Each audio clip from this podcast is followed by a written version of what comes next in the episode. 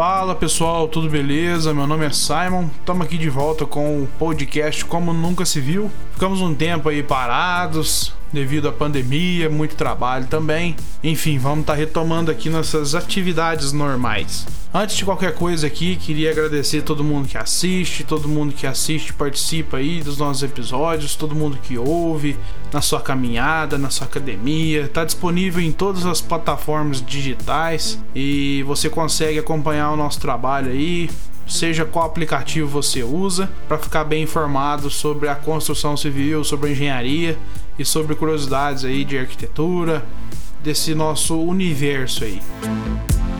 Hoje eu vou trazer um assunto para vocês que é um pouco polêmico, porém deve ser falado. Devo contratar um engenheiro mesmo, um arquiteto para acompanhar minha construção? Ou devo economizar esse dinheiro e já começar minha obra, talvez, de uma forma que eu já tenho na minha cabeça o que eu quero, então já vou começar?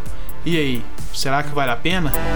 Seria um pouco contraditório eu ir contra a minha própria profissão, contra a importância da minha profissão, né? E contra tudo que eu acredito que realmente representa qualidade e eficiência aí na construção. Gente, uma das maiores importâncias, seja de um engenheiro ou de um arquiteto, além da responsabilidade da execução daquela obra, do seu sonho, né? Afinal, é o seu dinheiro, muitas vezes o dinheiro de uma vida que você economizou, que você deixou de fazer outras coisas para estar tá investindo naquilo que você acredita, naquilo que você sempre sonhou, né? Então, além disso, tem a parte do conhecimento técnico. O que é o conhecimento técnico? Bom, o conhecimento você consegue adquiri-lo de várias maneiras. Porém, o conhecimento técnico de engenharia ou de arquitetura se aprende numa graduação. Muitos desprezam esse tipo de conhecimento. É, pode parecer uma brincadeira que eu estou falando, mas é verdade. A principal barreira de dificuldade que você vai encontrar quando você se formar não vai ser conseguir um trabalho, não vai ser você ter clientes, nem nada do tipo. A maior barreira que você vai sentir é realmente na hora da atividade prática, na hora de começar uma obra, porque você vai se deparar com outros profissionais. Então, como você, com seus 5 anos de estudo, vai bater de frente com um pedreiro que tem aí 20 anos de profissão e quando ele fala para o cliente que aquilo não é bom, que aquilo é bom, o cliente vai acreditar no pedreiro, muitas vezes não vai acreditar em você, muitas vezes por você ser novo no mercado, ou porque às vezes o pedreiro está jogando ali uma opinião dele a favor da economia do cliente. Porém, assim, uma das funções de um engenheiro e de um arquiteto é garantir a economia e a eficiência daquela obra é fazer com que seja executado da maneira mais eficiente, aliando custo-benefício. Só que a gente sabe realmente aonde a gente pode economizar e aonde a gente não deve economizar. Eu tenho esse embate, às vezes até frequente, com determinados profissionais aí, porque eu sei aonde eu posso economizar numa obra. Por exemplo, não vou economizar na estrutura de uma casa eu tenho outros locais, outros departamentos ali dentro da construção que eu posso economizar. Mas agora como que eu economizo na estrutura? A estrutura é responsável por manter aquela construção segura, utilizável, com durabilidade, eficiência e tudo mais.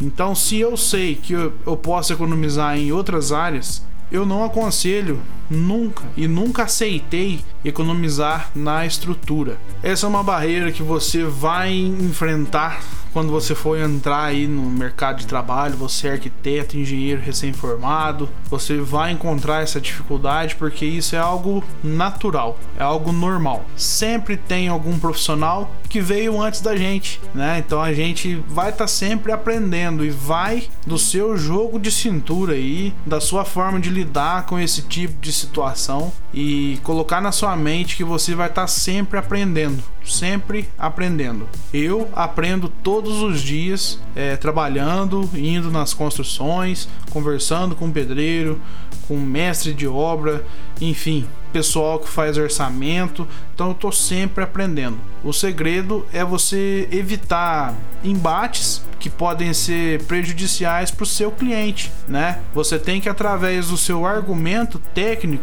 convencer o pedreiro. Você tem que conquistar o, o respeito das pessoas. O pedreiro, o, o operário, o servente, o ajudante, ele sabe que você é um engenheiro civil, que você, mesmo que recém-formado, detém um nível de conhecimento. Então, primeira coisa que você deve pensar é em conquistar o respeito de todos os profissionais que você trabalha. E agora falando aqui diretamente com os clientes, ou seja, quem vai contratar o engenheiro, quem vai começar a construir, quem vai começar sua construção, por favor, prestem atenção. Jamais comecem uma obra sem projeto. Contrate um engenheiro, um arquiteto aí para projetar sua construção, para acompanhar sua construção. Ele vai garantir que o seu dinheiro vai ser bem empregado, você não vai jogar dinheiro fora né, na sua construção, siga sempre as orientações de um engenheiro e de um arquiteto.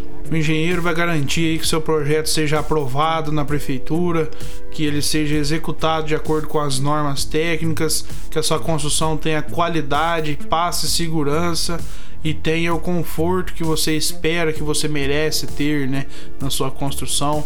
Tudo isso o engenheiro vai garantir, além da economia.